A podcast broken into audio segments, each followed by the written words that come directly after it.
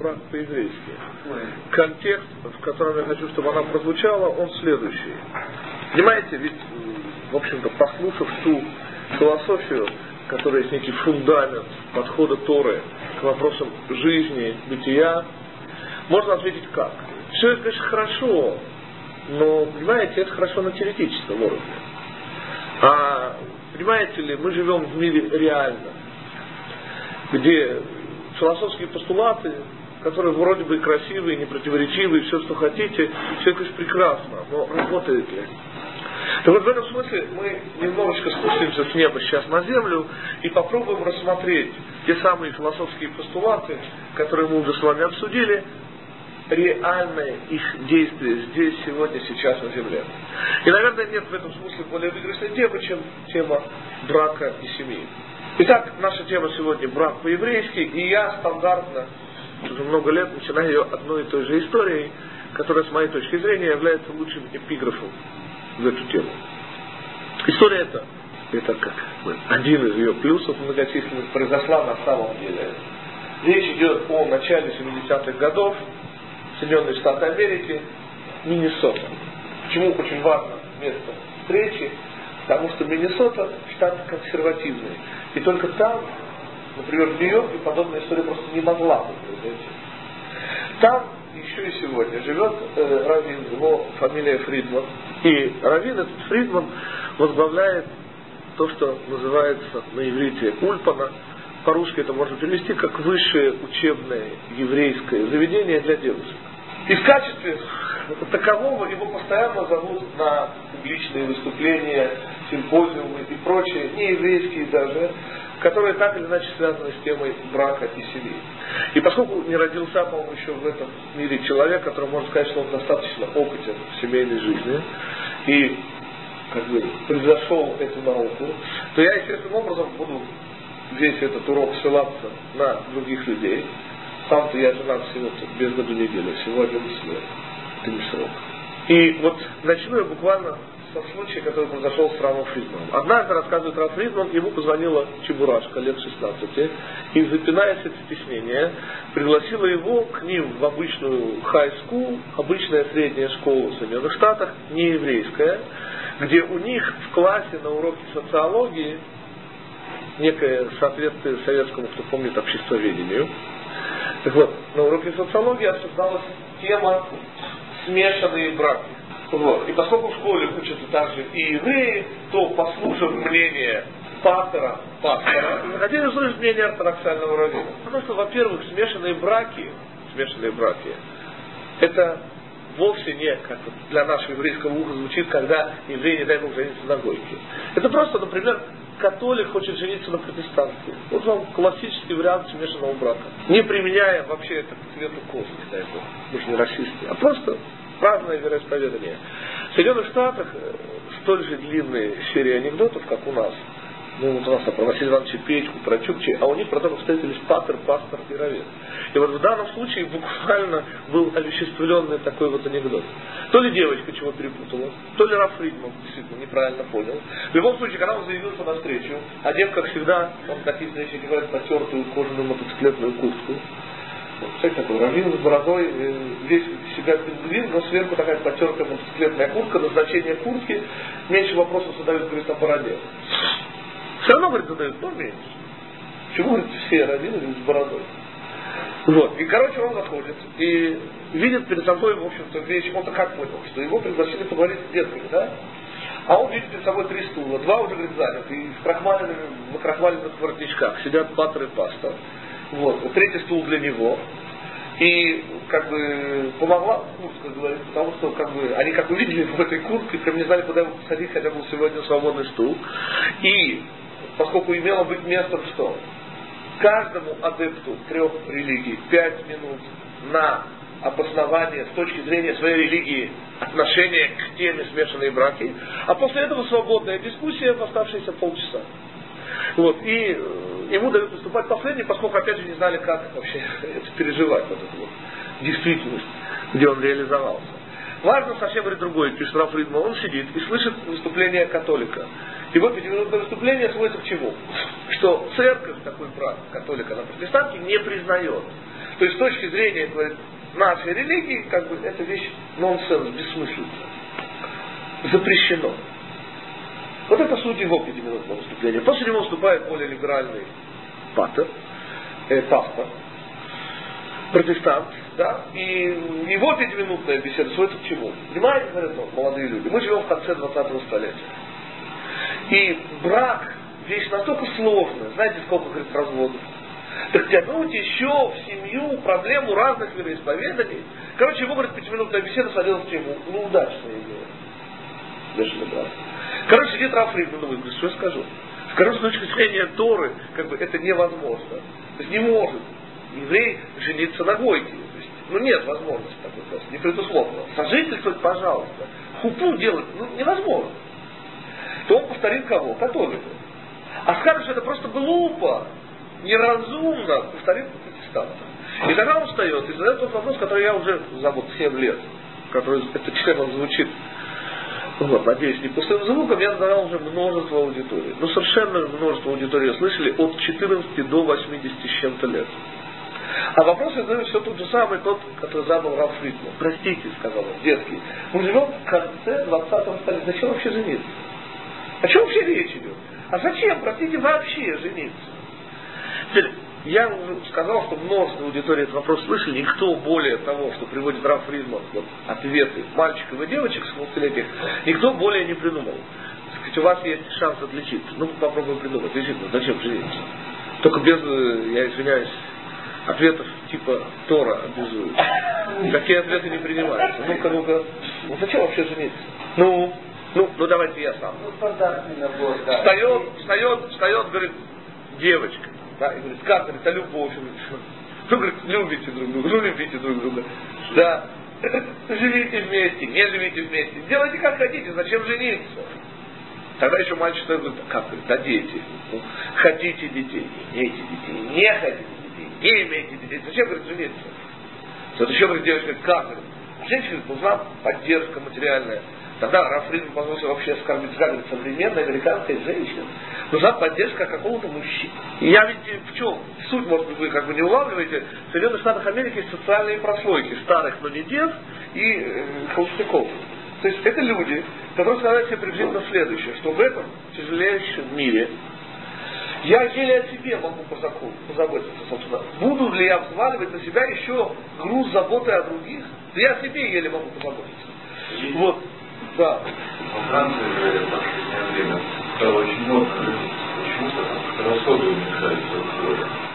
Да, почему? А они теперь делят на двоих. Прости, но если они живут вместе, они не делят на двоих. Они делят на двоих, съем квартиры. Я понимаю, но если они живут вместе, не женившись.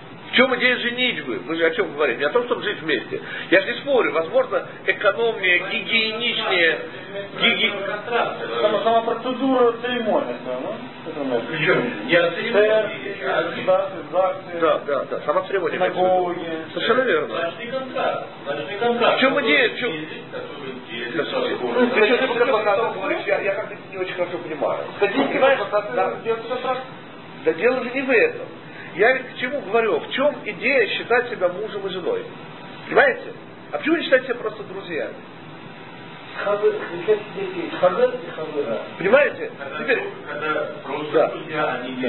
не, не обязаны делить друг другом расходы. правильно. А Ты, когда может быть, муж и жена зафиксированные Да, да, зафиксированные да. брачными Ты понимаешь, какую ты, ты знаешь, какую ты необычно странную вещь мне говоришь? Что вот мы с нею хотим жить как муж и жена, так?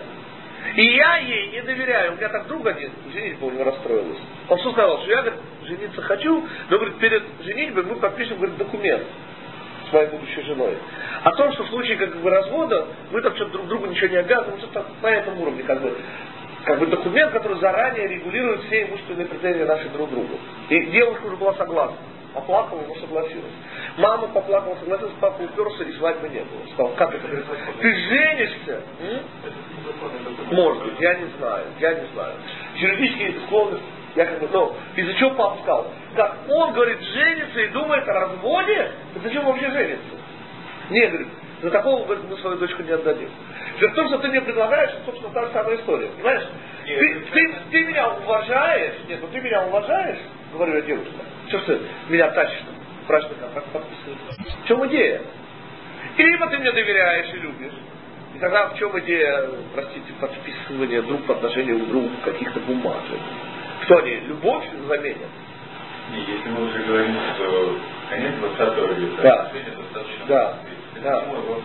Кстати, с точки зрения, Игорь, с точки зрения юриспруденции, если мы затронули этот вопрос, то само то, что юноша живет с дедушкой, с дедушкой, постоянно, допустим, год, да, есть, есть, есть соседи, которые видят ее постоянно живущей в его квартире, да, то с точки зрения имущественной она считается женой, со всеми вытекающими последствиями. Это закон молодые. Общепринятый на Мне Западе. кажется, что единственная причина это Да. Когда, после, когда кто-то на женится, он говорит, что я посвящаю эту женщину себе. Да. И тем самым он как бы, э, и она, если соглашается, то тем самым она как бы подтверждает, что никакого другого мужчины не То есть они берут снова, ты возвращаешься к чему? Что они берут друг по отношению к другу обязательно. Только вот Игорь предложил э, материальное обязательство друг по отношению к другу, а ты, я не знаю, им нет. Павел. А Павел, ты предлагаешь нам, что моральное обязательство друг перед другом. Но они бессмысленны с точки зрения логики, понимаешь? Либо мы любим друг друга, и тогда при чем здесь обязательства? Либо мы не любим друг друга, тогда никакие обязательства не помогут. Логично? Нет. Я ни о чем. Ведь давайте снова. В конце концов, понимаете, ведь, в конце зачем Раф Фридман вопрос этот задал? Дело в том, что когда исчерпались все возможные ответы у мальчиков и девочек довольно быстро, то наконец прозвучал тот вопрос, ради которого он и задал свой вопрос. Ему какой вопрос задали? Простите, действительно, говорит, а зачем жениться с точки зрения Тора? Так вот, понимаете, в чем дело? Я не знаю, открываю я сейчас истину. В любом случае, она столько очевидна. Понимаете, в чем дело? Жениться – это не человеческая идея, и ничего рационального в ней нет. Это божественная идея. А ничего рационального, я вам сейчас это докажу, в ней просто не существует. Просто мы с вами родились в таком обществе, западном, мы не родились, к сожалению, в еврейском обществе, где идея эта общепринята, где социологи доказали, что только то общество реально может претендовать на длительное существование, которое в качестве основы своей, основной ячейкой своей имеет семью.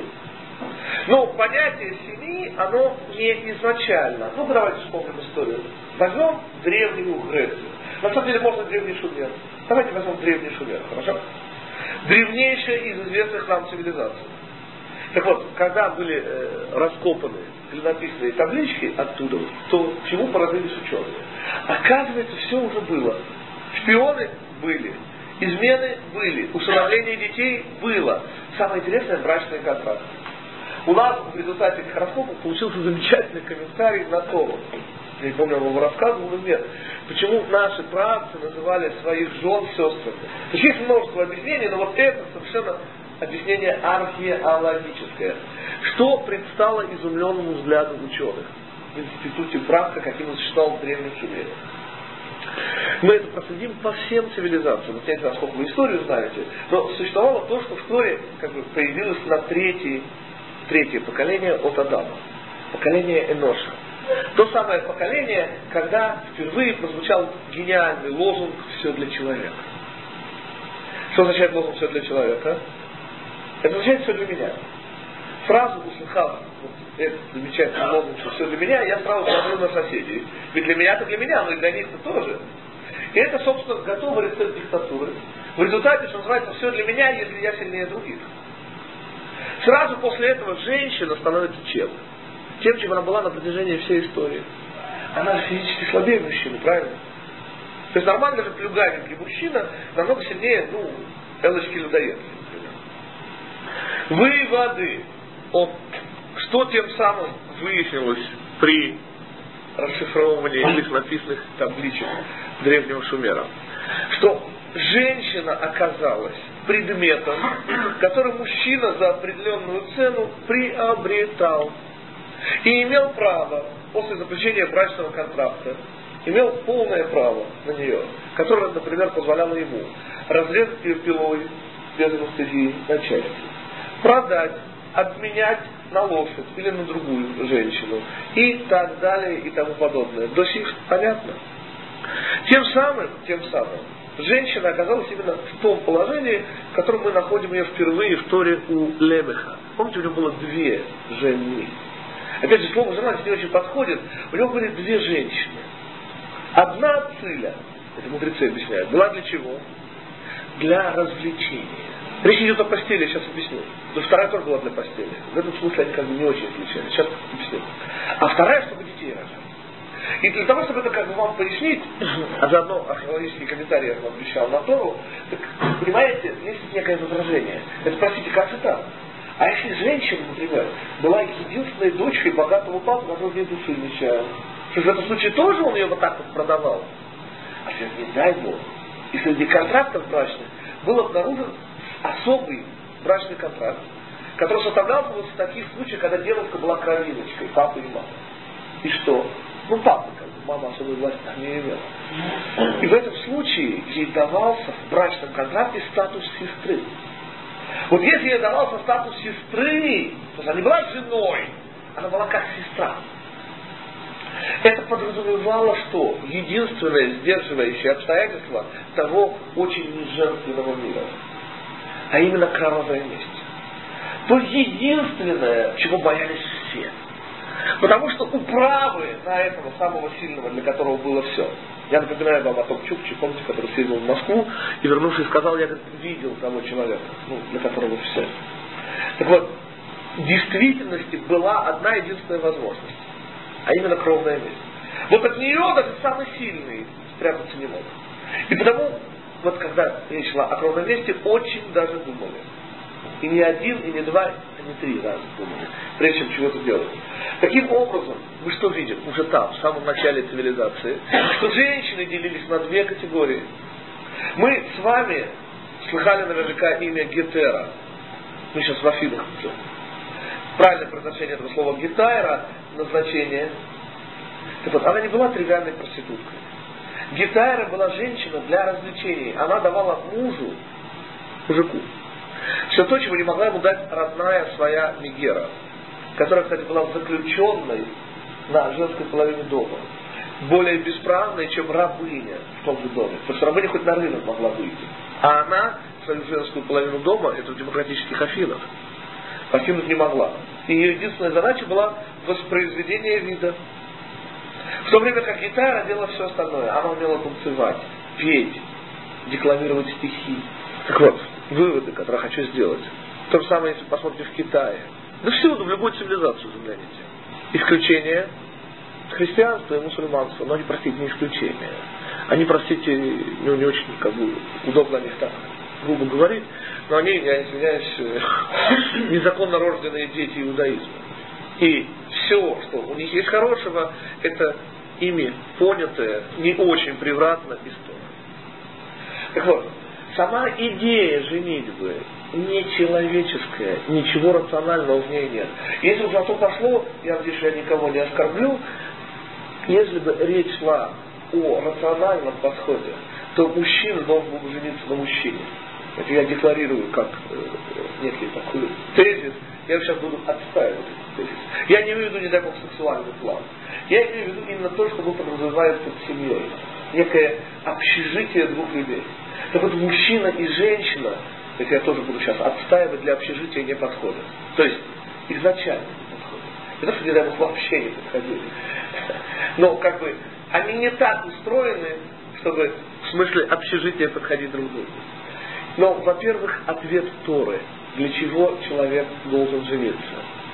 Ответ Торы. Речь идет о мецве, о чем?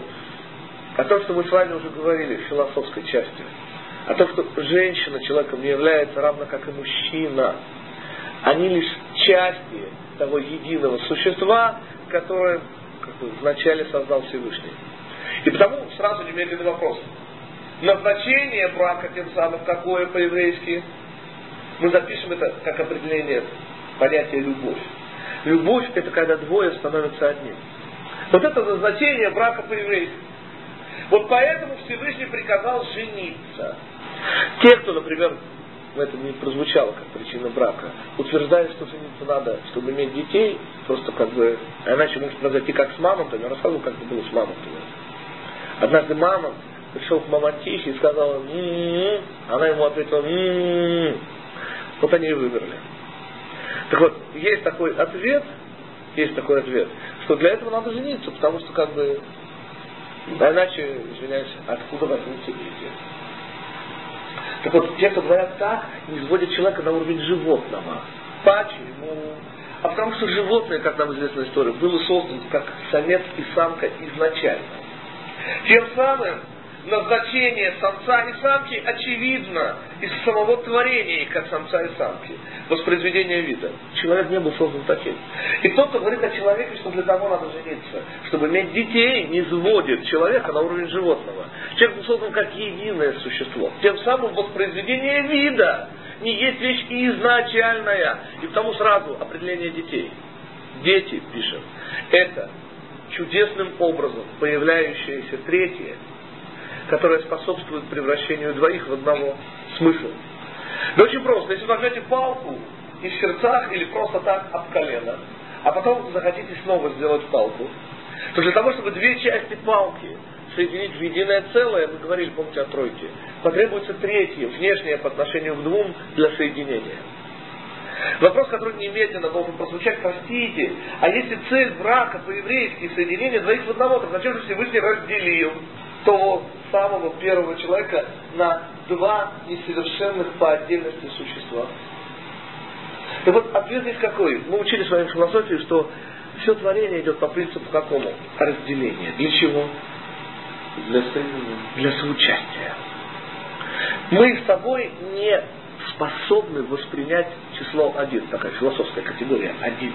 Один самодостаточность, один совершенство, один это полнота. В этом мире, чуть-чуть философии, предметы существуют относительно меня.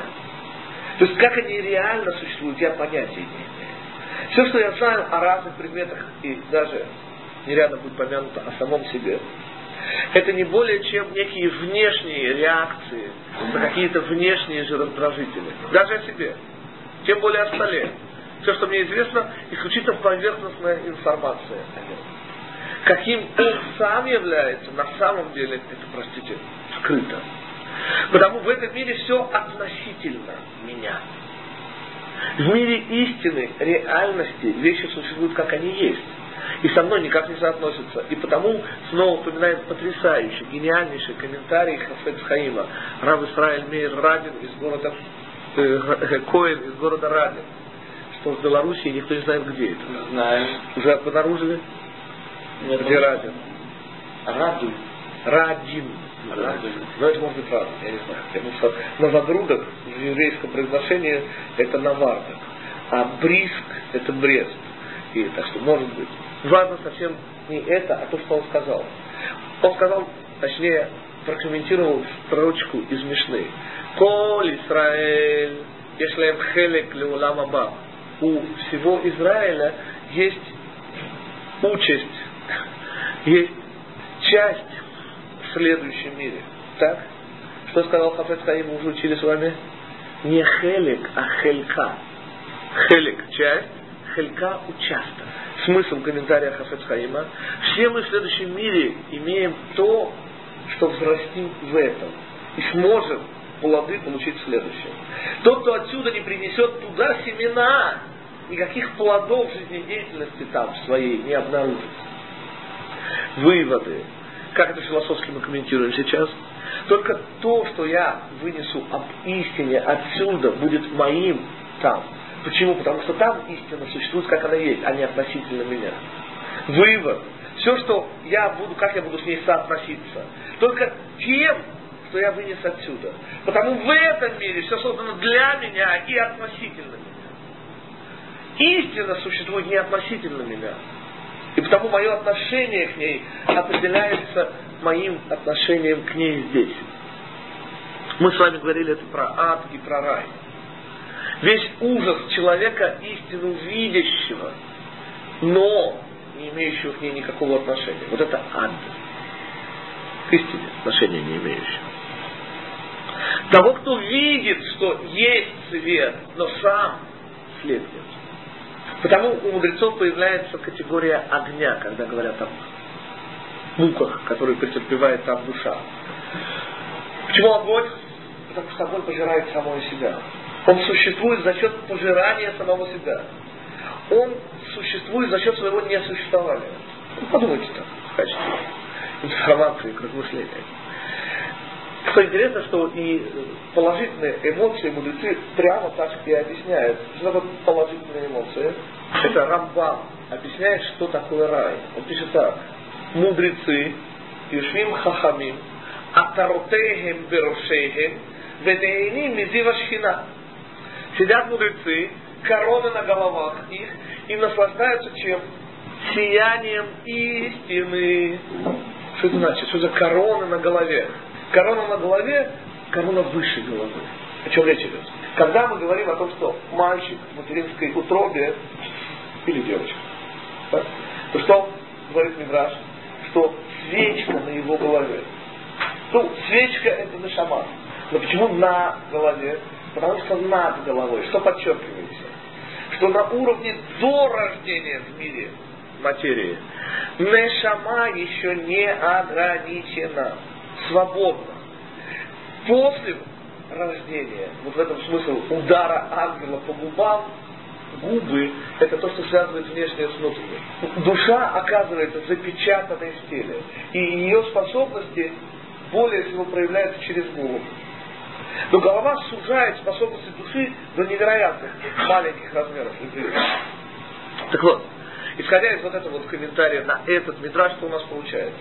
Что сидят мудрецы, и их познавательные способности, венец Торы, их Тора, которую они внутри, внутри, внутри, приобретает какую, э, какое измерение? Когда она над головой. То есть их контакт с истиной не ограничен, а лишь чем? Тем количеством, которое они здесь, Торы приобрели, лишь то, является их истиной. Лишь с той истиной они входят в контакт, которую приобрели здесь. Вот это рай. И потому есть уровни в раю.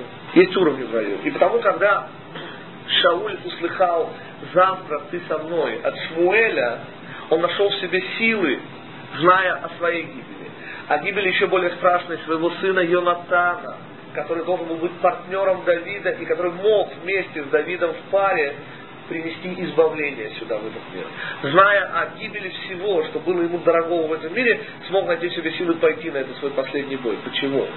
Потому что результат этого боя, результат вот этого преломления себя был какой? Он оказался не просто в раю, праведник, а рядом со Шмуэлем. Это уже, что называется, немножко согревает душу. Вернемся, мы немножко далеко ушли от брака по-еврейски, вернемся чуть-чуть снова с неба, как я сегодня обещал, на землю, как всегда, чтобы оказаться на земле, надо очень высоко подняться на небо, а иначе как бы не понять землю, не охватить ее. Так вот, получается, что для того Всевышний разделил человека на мужчину и женщину, чтобы создать возможность нашего соучастия в том совершенстве, постижении той истины, которая сама по себе к нам никакого отношения не имеет. Творец самодостаточен. И единственное, ради чего он как бы, пошел на творение, ради нас. И ради этого он сделал вот такую веревочную лесенку, Сулам Яаков, по которой мы должны, в конце концов, подняться в максимальном объеме, постигнув истину внутри себя. Тем самым сделав себя подобными Всевышнему. Теперь, таким образом, что у нас получается? Может еще один пример. Зачем ребенок вообще рождается? Если, если назначение, назначение как бы, матери и сына идеальная цель, которая стоит перед ними в смысле развития отношений между матерью и сыном. Мы назовем тоже любовь, тоже единство, которого должны достигнуть мать и сын в своих отношениях. То можно задать тривиальный вопрос, а зачем тогда сын вообще рождается? Ведь пока он в животе у мамы, они же вообще представляют себя единый организм. Какой же смысл в рождении ребенка? Ведь более вместе, чем они в этом состоянии, они быть уже не могут.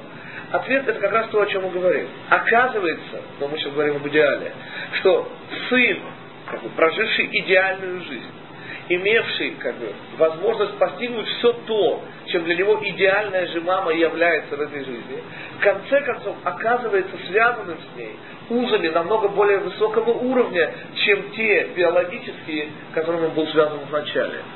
То есть оказывается, что разделив Всевышний не просто как бы дает нам возможность соучаствовать, он дает нам возможность сделать вещь, конечно же, в партнерстве с ним большую.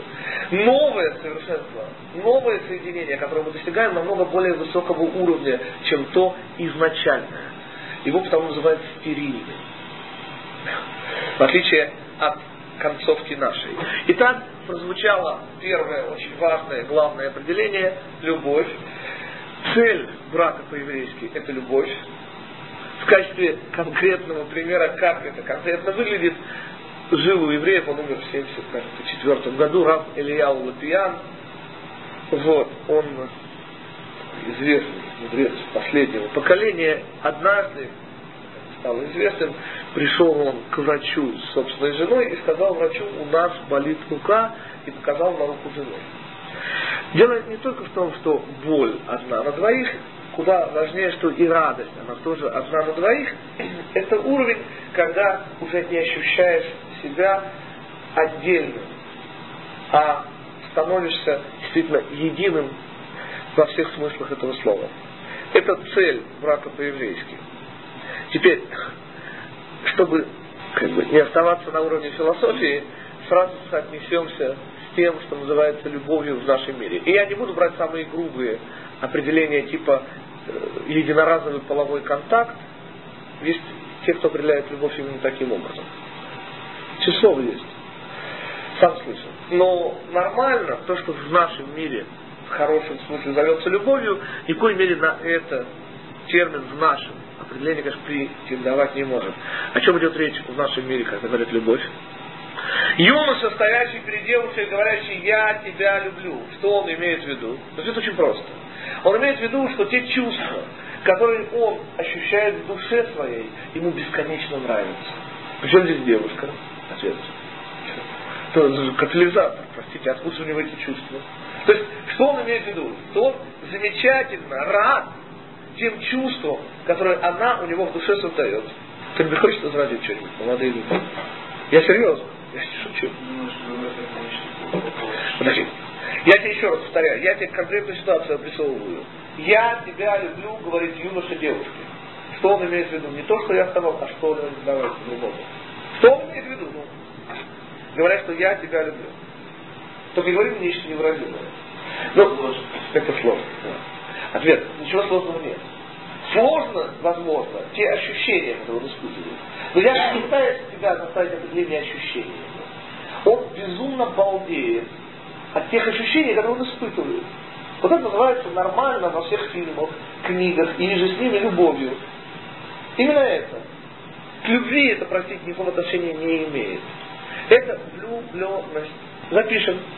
Влюбленность. Определение Бориса Ильича Пастернака высокая болезнь.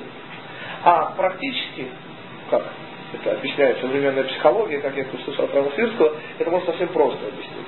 И, собственно, механизм возникновения чувства влюбленности очень прост. Внутри каждого из нас, и как бы я в этом смысле с Равосвирским согласен совершенно, стыд и позор, опаздывающий на занятия.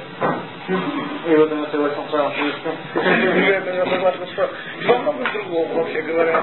Так вот, речь идет о том, что внутри каждого из нас, как бы, нормально присутствует то, что можно назвать по-разному, но я для себя называю образом идеального мужчины или идеальной женщины.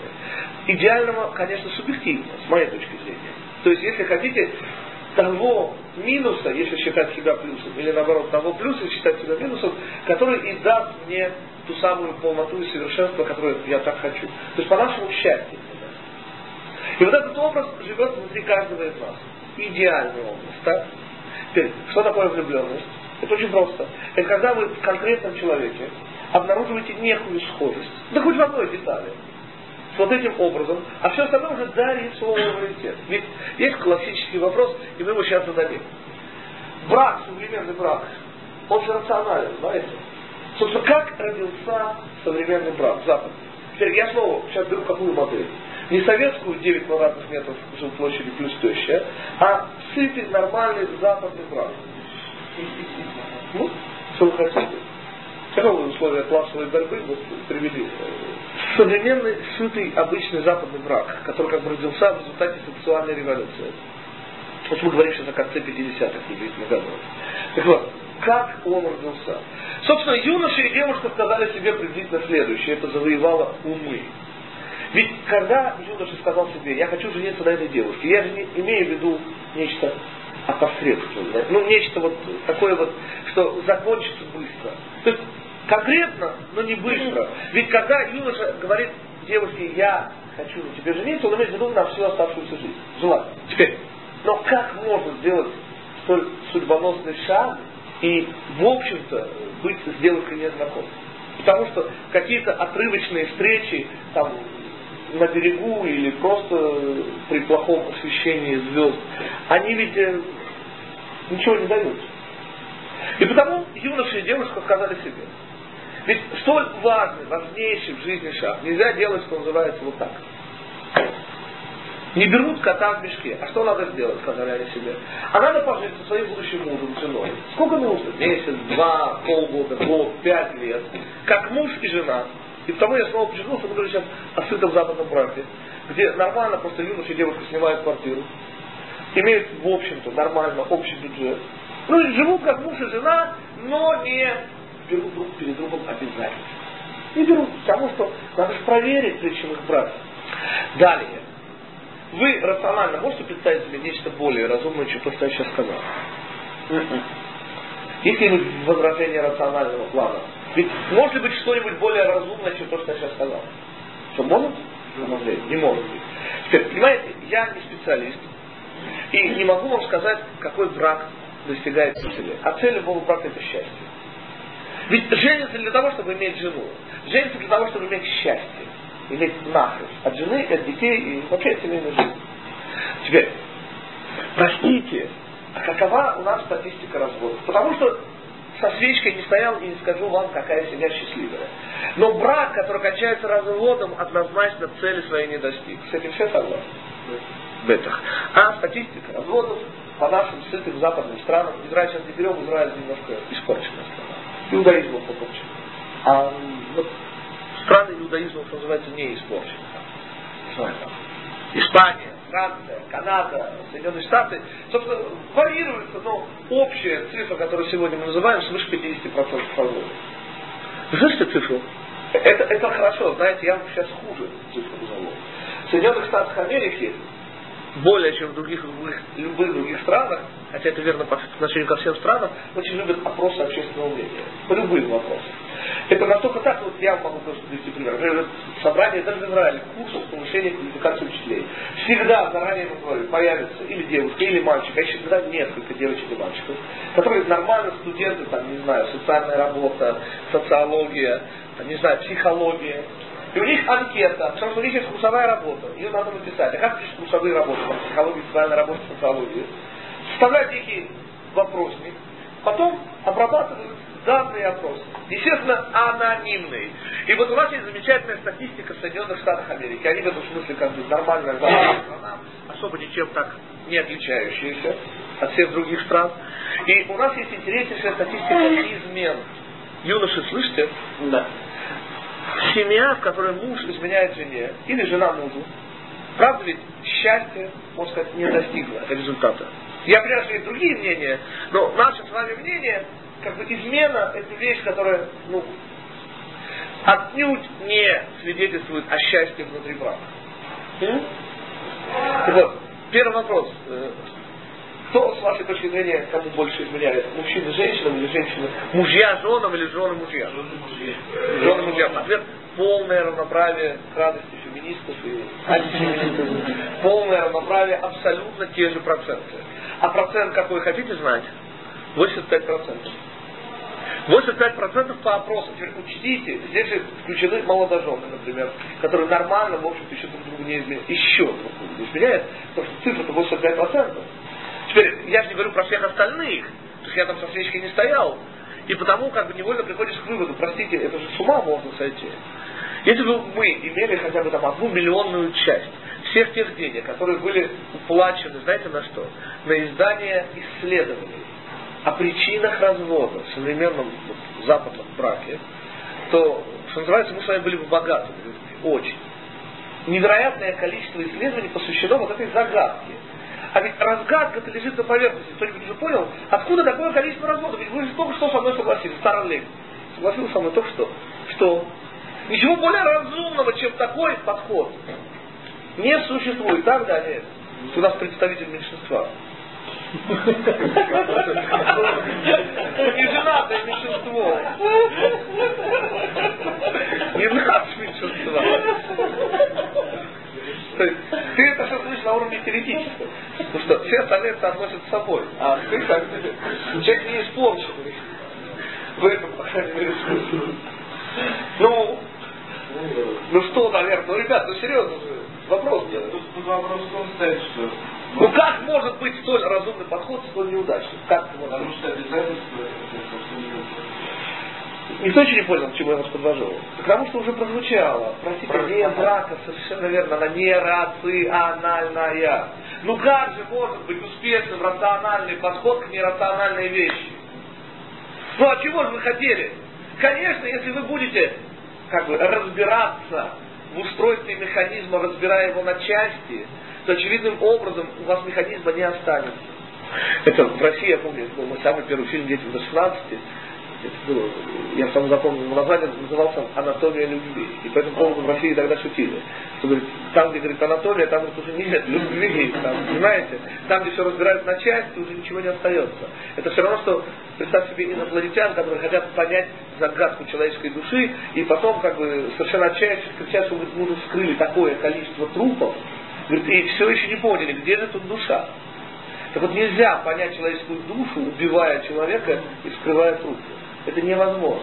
Это не наш подход.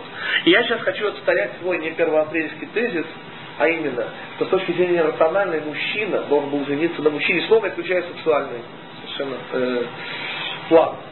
Речь идет о чем? Об общежитии. И слово слово общежитие возвращает меня, я почему так болезненно и я передаю всегда эту тему, то что меня в свое время не подготовили к браку по. Просто подготовили. То есть все то, что вы сейчас слышите, это у меня немножко выстроено. Как бы, и все, что я пытаюсь сделать, это некие ошибки ваши предотвратить. Тех, кто их еще не совершил. Но, по крайней мере, уменьшить на будущее. Так вот, о чем идет речь? Я, значит, два года до армии и два года после армии, уже на второй степени, э, жил с своим лучшим другом в комнате, в общежитии в Деватраве. В общей сложности мы с ним таким образом в одной комнате прожили 4 года. Очень серьезный срок. Два разных человека с разными устремлениями. Там, не знаю, я учил математику, он учил идыш, ну, совершенно разные люди.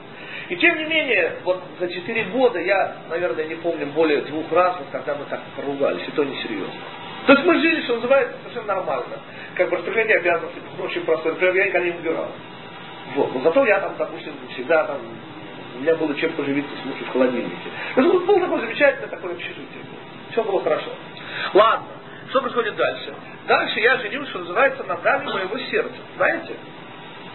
Ну, на той, кто есть моя отсутствующая половина, как пишет у Романа. Я не понял, на ком же? На жене на своей. На даме его сердца. На даме своего. А, Почему его? На даме его сердца. Мир на уши.